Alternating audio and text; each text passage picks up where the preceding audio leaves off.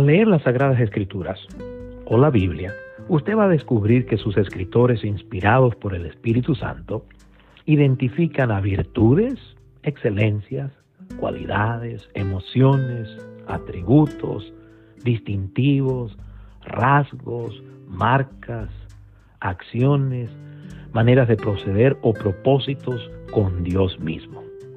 Ellos conectan o asocian tales virtudes, excelencias, cualidades, emociones, atributos, rasgos, marcas, acciones, maneras de operar o propósitos con Dios mismo para subrayar que le pertenecen, que proceden de Él, que son características de su persona, o que Él las administra y al mismo tiempo las distribuye con sus criaturas.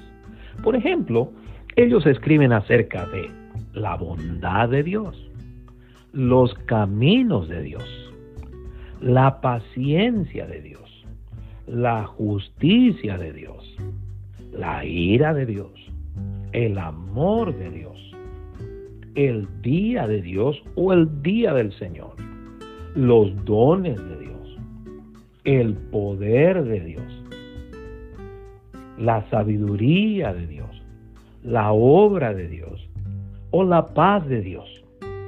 Con respecto a la paz de Dios, en Colosenses 3:15, que es el tema de hoy, el apóstol Pablo se refiere a ella como un factor regulador, organizador, gobernante o determinante muy importante en el corazón de las personas.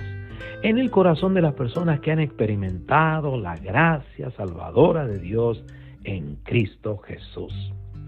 Y esto es como lo traduce la Reina Valera 1960, Colosenses 3:15.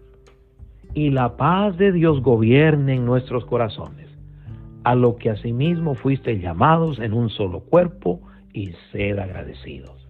Esta es la nueva traducción viviente del mismo texto de Colosenses 3:15. Que gobierne en sus corazones la paz de Cristo, a la cual fueron llamados en un solo cuerpo, y sean agradecidos.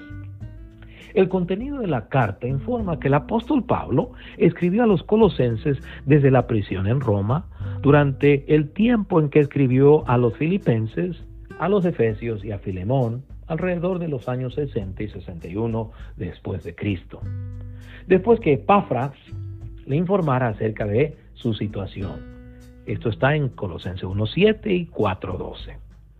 Si usted estudia la carta a los colosenses, va a observar que esta es muy cristocéntrica o es cristocéntrica o es la más cristocéntrica de todas las cartas escritas por el apóstol Pablo. En ella, él subraya la preeminencia o la supremacía de la persona de Cristo Jesús por el hecho de que Él es Dios y al mismo tiempo hombre y la exhaustividad de la salvación que provee por medio de su muerte y resurrección. Él enseña que no visitó Colosas en sus viajes misioneros y que la iglesia de dicha ciudad fue fundada por Epafras, miembro de su equipo misionero. Debo resaltar que las personas que desean comprender la expresión la paz de Dios gobierne en nuestros corazones deben de tomar en cuenta que Pablo escribe a personas que habían experimentado paz con Dios por medio de la fe en el Señor Jesús. Voy a resaltar esto. Los que queremos entender o comprender la expresión la paz de Dios gobierne en nuestros corazones, debemos de tomar en cuenta que Pablo escribe a personas que habían experimentado paz con Dios por medio de la fe en el Señor Jesús. Pablo escribe acerca de la paz con Dios en Romanos 5.1 y Colosenses 1.21. Romanos 5.1 dice, justificados pues por la fe, tenemos paz para con Dios por medio de nuestro Señor Jesucristo. Noten eso. Justificados pues por la fe, dice, tenemos paz para con Dios por medio de nuestro Señor Jesucristo. Colosenses 1:21 lo dice así, y a vosotros también que erais en otro tiempo extraños y enemigos en vuestra mente, haciendo malas obras, ahora os ha reconciliado la reconciliación es una referencia a la paz con Dios. En otras palabras, los colosenses sabían que Dios los había librado de culpa, que había perdonado sus pecados, que el Espíritu Santo moraba en sus corazones, que los había reconciliado consigo mismo, que tenían acceso a su presencia por medio de la fe en Cristo y que sus nombres estaban inscritos en el libro de la vida debido a la muerte y resurrección de nuestro Señor Jesús o debido a su obra redentora en la cruz. De la misma manera, nosotros debemos saber o debemos estar seguros que tenemos paz con Dios por medio de la fe en el Señor Cristo Jesús para experimentar o disfrutar la paz de Dios. Así que la referencia que el apóstol Pablo hace en Colosenses 3:15 acerca de la paz de Dios es una mención indirecta a la presencia reguladora, regidora o gobernadora del Espíritu Santo en la vida de las personas que han experimentado la gracia salvadora de Dios en sus vidas. Así como en Colosenses 3:16 dice les dice que permitieran que la palabra de Cristo fuera una influencia contundente en sus vidas. Al escribir, la palabra de Cristo more en abundancia, dicen vuestros corazones. La paz, la frase, la paz de Dios gobierne nuestros corazones, es una referencia a la presencia del Espíritu Santo en la vida de una persona, porque la paz no es una persona, sino una virtud generada o producida por una persona, generada o producida por el Espíritu Santo o el Espíritu de Dios. Por ejemplo, en Gálatas 5:22, el apóstol Pablo identifica a la paz como una de las virtudes del manojo de virtudes que el Espíritu Santo genera en la vida de un creyente lleno de su presencia o que es obediente a su guía. Voy a repetir esto. En Gálatas 5:22, Pablo identifica la paz como una de las virtudes del manojo de virtudes que el Espíritu Santo genera en la vida de un creyente lleno de su presencia o que obedece su guía.